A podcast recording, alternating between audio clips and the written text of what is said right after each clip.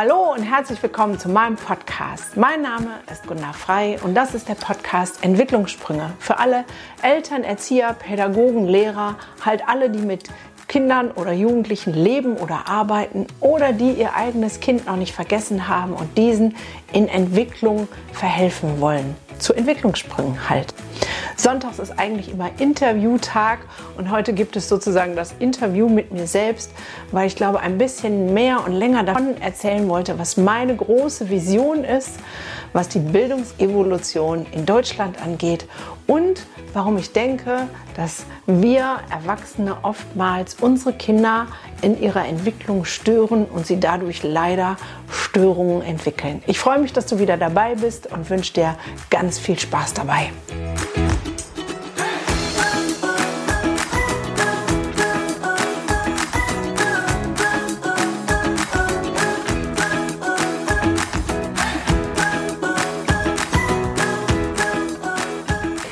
Schön, dass du wieder dabei bist.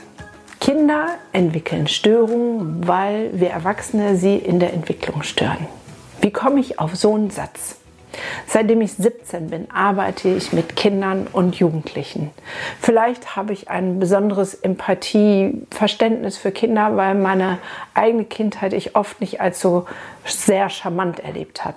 Ich hatte keine katastrophalen Lebenseinschnitte. Meine Eltern waren gute Mittelschicht und gut versorgt. Nach außen hin war alles in Ordnung. Und trotzdem habe ich mich so oft nicht verstanden gefühlt, weil, da ist schon der erste Schritt, aber das weiß ich erst heute, meine Eltern aus bestem Wissen, Gewissen, in Liebe alles so gemacht haben, wie sie es von ihren Eltern übernommen haben.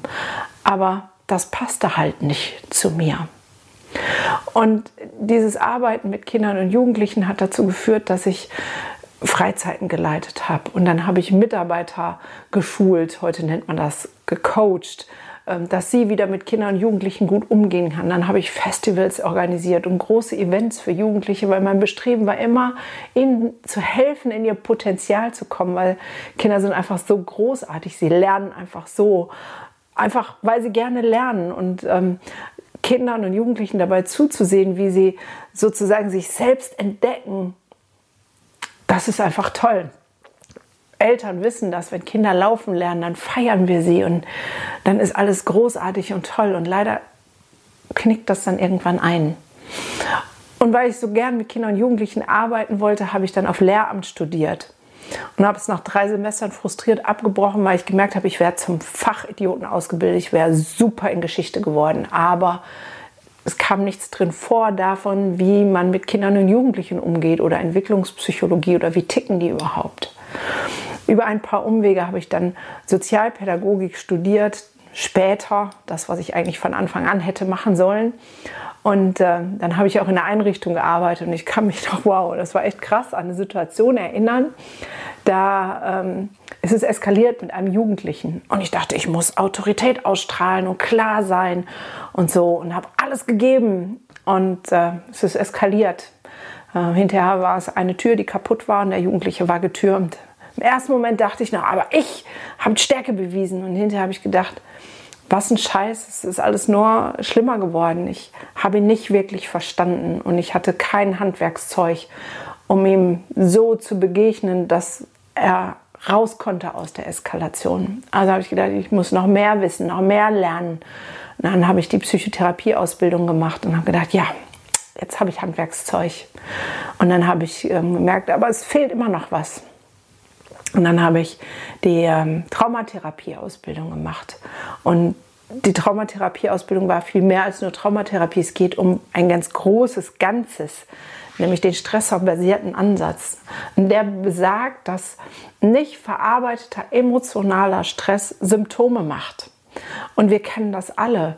Du bestimmt auch, diese Sätze, die wir nie sagen wollten, weil wir sie in unserer Kindheit gehasst haben. Und auf einmal kommen sie aus deinem Mund heraus. Oh, wie oft habe ich mich dafür schon, ja, verflucht vielleicht nicht, aber geärgert und geschämt.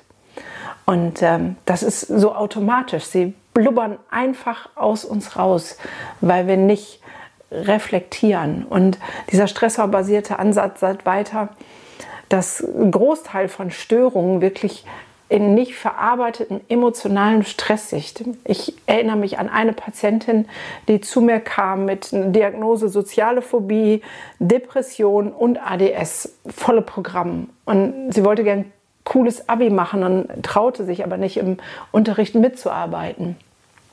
Und dann sage ich, du hast ja schon einmal Therapie gemacht, was hat dir die denn genützt? Und dann sagt sie, nix, die ganzen Tools und so, die greifen nicht. Ich habe die alle umgesetzt, aber nichts funktioniert. Dann habe ich sie gefragt, kannst du dich an eine Situation erinnern, die einen ähnlichen Stress ausgelöst hat, früher mal, wenn du an Schule denkst? Und dann fiel ihr sofort eine Situation ein. In der ersten Klasse, die erste Schulwoche. Sie war eigentlich ein total begeistertes Mädchen, was gerne in die Schule gehen wollte. Und da war dieser eine Situation, da wo der Lehrer sagt, jedes Kind, was ein Nomen mit I sagt, da früher in die Pause. Und sie war ganz, ich weiß eins, ich weiß eins, sagte voller Stolz, Igitt. Und er sagte, Igitt ist kein Nomen, du bleibst bis zuletzt sitzen. Und während sie mir das erzählte, liefen die Tränen über ihre Wangen und sie war voll im Stress und diesem Erleben über diesen Frust und die Demütigen und dieses Gefühl von ich bin dumm. Und es hat sich so tief in ihr Herz eingegraben, dass sie nicht in der Lage war, sich ordentlich im Unterricht zu beteiligen. Und wir haben das aufgelöst und ähm, sie hat ein wunderbares Abitur gemacht. Und mein Ziel ist es, dass es gar nicht erst so weit kommen muss. Und all diese Situationen, jetzt habe ich siebeneinhalb Jahre meine Praxis für Psychotherapie und sage mal, dass ich fast jedem Kind gut helfen kann, was zu mir kommt. Aber das ist gar nicht der Punkt, weil oftmals sind es wir Erwachsenen, die unsere Kinder in der Entwicklung stören. Ja, und da ist das Bildungssystem, was schräg ist und falsch, wo es nur auf Leistung, Leistung, Leistung, wo Kinder im Kindergartenalter schon stillsitzen müssen mit drei Jahren. Warum? So, das, ähm, da stimmt ganz viel nicht. Und wir könnten jetzt immer aufs Bildungssystem schimpfen und sagen, das ist scheiße und es muss sich ändern. Und wenn sich das ändert, dann ist alles anders. Aber ich glaube, dass es bei uns selber anfängt, bei jedem Einzelnen, bei mir als Mutter. Ich will dir was anderes erzählen. Ich habe ein Pflegekind. Ich habe ihn aufgenommen, als er zwei Tage alt war. Und ich habe ihn in meinen Arm gelegt bekommen und habe gedacht, ja, das ist meiner. Und dann nahm die Frau vom Jugendamt ihn mir wieder ab und sagte, ja, jetzt können Sie nach Hause fahren, darüber nachdenken, ob Sie den haben wollen. Ich sage, muss ich nicht nachdenken, ich bleibe jetzt hier, das ist meiner. Das hat sie mich etwas verwirrt angeguckt, aber es war meiner und es ist immer noch meiner. Und damals dachte ich, boah, ich bin Glückskind, weil ich kriege ein nicht kaputtes Kind, weil es noch keine Gewalt, keine Vernachlässigung, nichts erlebt hat, weil es ist ja frisch, es ist ein Frischling. Und ziemlich schnell in der Entwicklung habe ich gemerkt, da war schon was kaputt gegangen. In der Schwangerschaft musst du Drogen konsumieren durch die Mutter. Und äh, die Trennung, die musste vier Stunden nach der Geburt wieder zurück ins Krankenhaus, war auch für ihn traumatisch. Und ich habe alles, was ich kann und gelernt habe, dann angewandt. Er hat früh die ADHS-Diagnose bekommen und ich habe alles, was ich gelernt habe, habe ich immer umgesetzt und gesagt, okay, wenn es ihm hilft, dann kriegen wir das zusammen hin. Aber ich will dir was sagen. Den Durchbruch, wann sich was wirklich geändert hat, den habe ich mit ihm zusammen und für uns als Familie erlebt, als ich was für mich geändert habe. Das war so vor zwei Jahren. Da habe ich nochmal den stressorbasierten Ansatz kenne ich schon länger und dann habe ich nochmal ein Buch gelesen und dann habe ich das gelesen, weil ich das meinen Pflegeeltern und den Eltern, mit denen ich arbeiten, geben wollte und dann habe ich das gelesen und dachte, oh fuck, das ist ja meiner.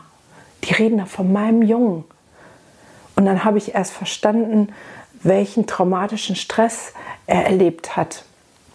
Und dass das in seinem Körper gespeichert ist. Und jedes Mal, wenn ich auf eine bestimmte Art und Weise auf ihn zugehe, schnallen da die Synapsen durch, weil dann kommt er in den Angstmodus. Ja, weil wenn wir traumatischen Stress erlebt haben, dann ist es so, dass es sozusagen unsere Amygdala wird befeuert und die sagt Gefahr.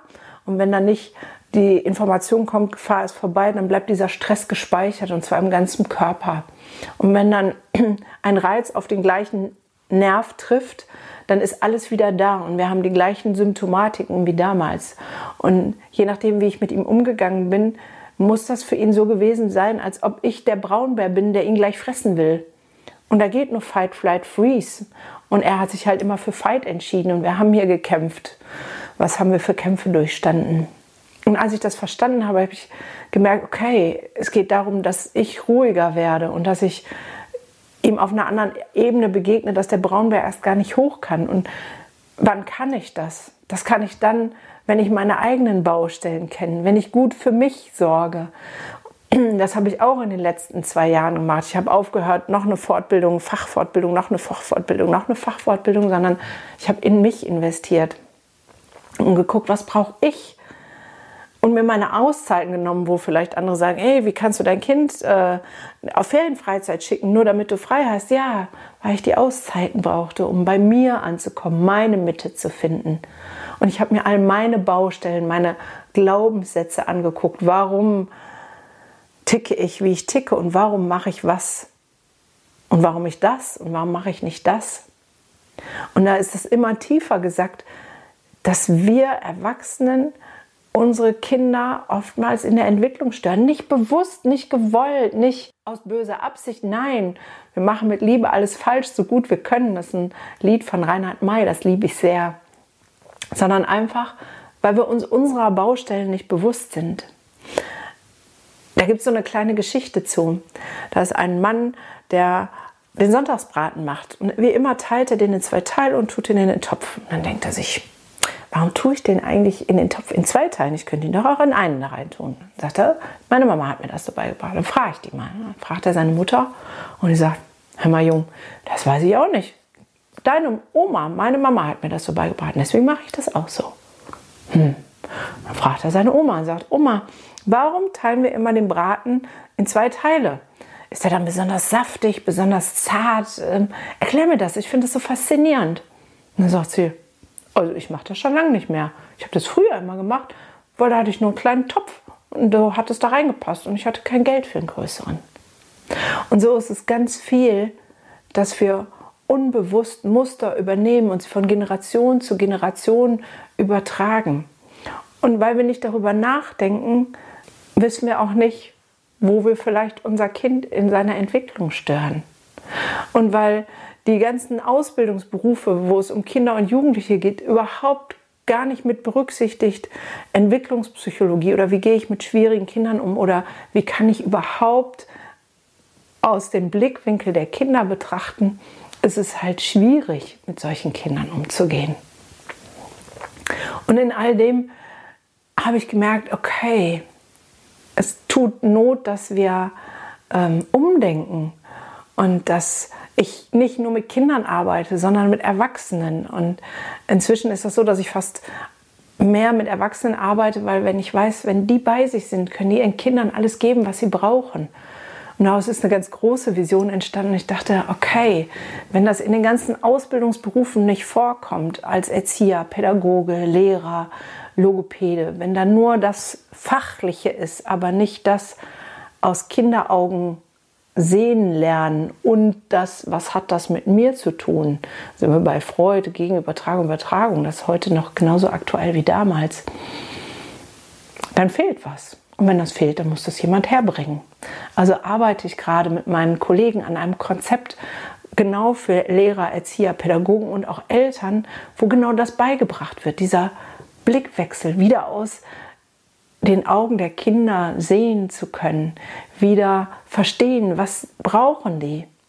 Und ich glaube nicht, dass wir so viele Methoden brauchen, noch so einen Erziehungstipp und noch so einen und mach das und jedes Kind kann schlafen gehen und du gehst nach drei Minuten wieder rein und nach fünf Minuten wieder rein und nach sieben Minuten wieder rein, sondern wir brauchen Eltern, die ganz bei sich sind, die ihre Baustellen, ihre Vergangenheit aufgeräumt und vergeben haben, die klar mit sich sind und in ihrem Potenzial und in ihrer Kraft leben, weil dann wissen die ganz intuitiv, was für ihre Kinder richtig ist. Und dann brauchst du ein paar kleine Tipps vielleicht, aber mehr nicht. Und genauso glaube ich, wenn Erzieher, Pädagogen, Lehrer nicht nur Fachliches mitbekommen, sondern einmal das, wie ticken denn Kinder und Jugendliche, was ist für die wichtig, wie sind Entwicklungsstufen, was können sie wann und dann gleichzeitig das, was hat das mit mir zu tun.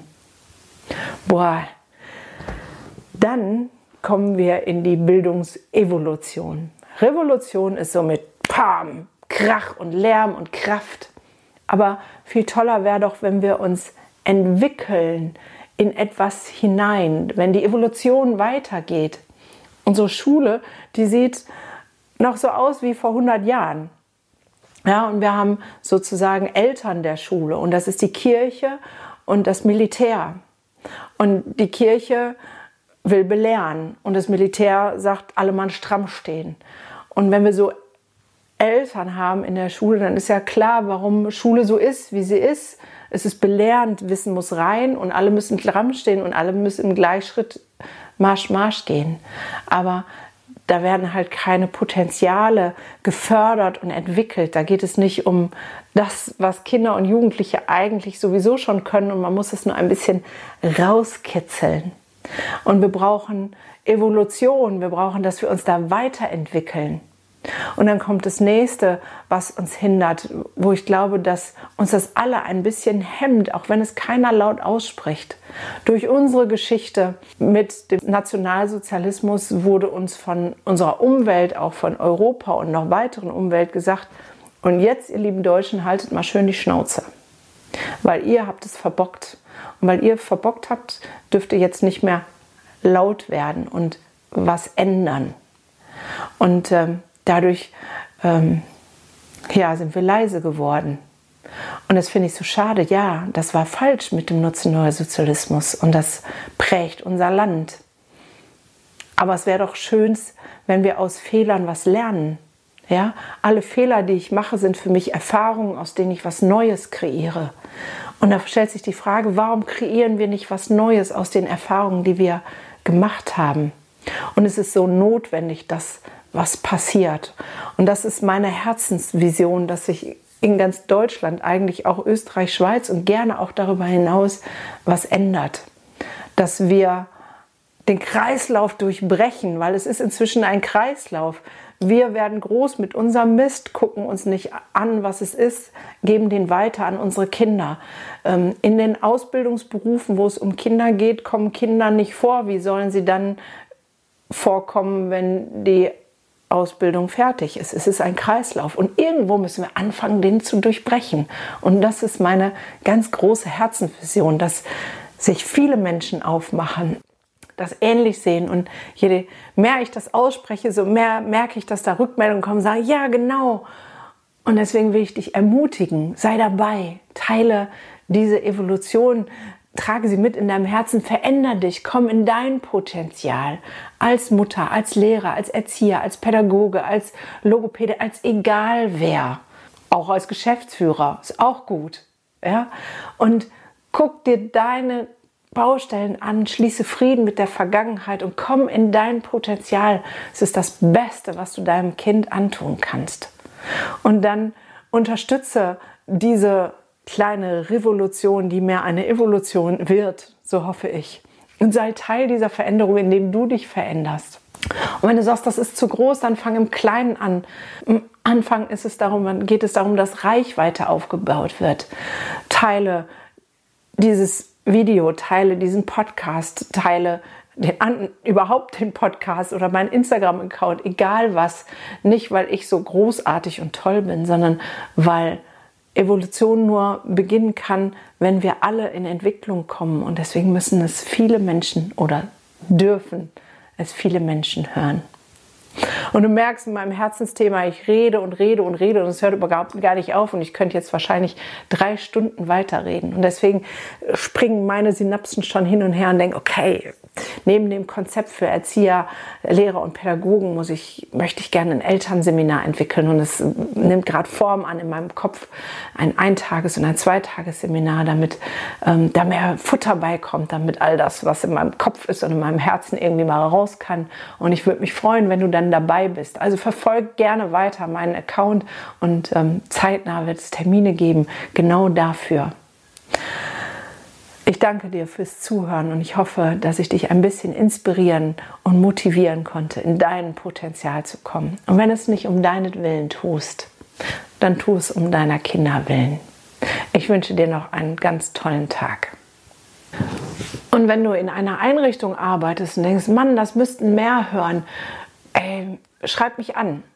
Inzwischen gibt es ein Team ähm, von Leuten, die gerne diese Vision weitertragen. Wir werden gebucht für unterschiedliche Themen und Bereiche. Und wenn es um eine Motivationsrede zu dem Thema kommt, komme ich auch gerne. Ähm, auch das ist eine Verbreitungsmöglichkeit. Wenn du dich selber nicht traust, dann buch uns, buch mich, so, ähm, damit der Gedanke weitergetragen wird.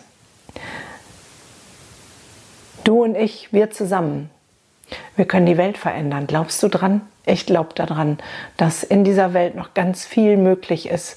Und ähm, ich bin nicht so ein Pessimist, der sagt, ach ja, wenn denn der und der und die und die. Nein, es fängt bei dir und mir an. Und ähm, in all dem, dass ich gerade so viel erzählt habe, fällt mir gerade ein, dass ich vergessen habe zu sagen, wo mein familiärer Durchbruch war. Ja, ich bin kein Braunbär mehr für meinen Sohn. Und seitdem ist es hier ein Familienleben.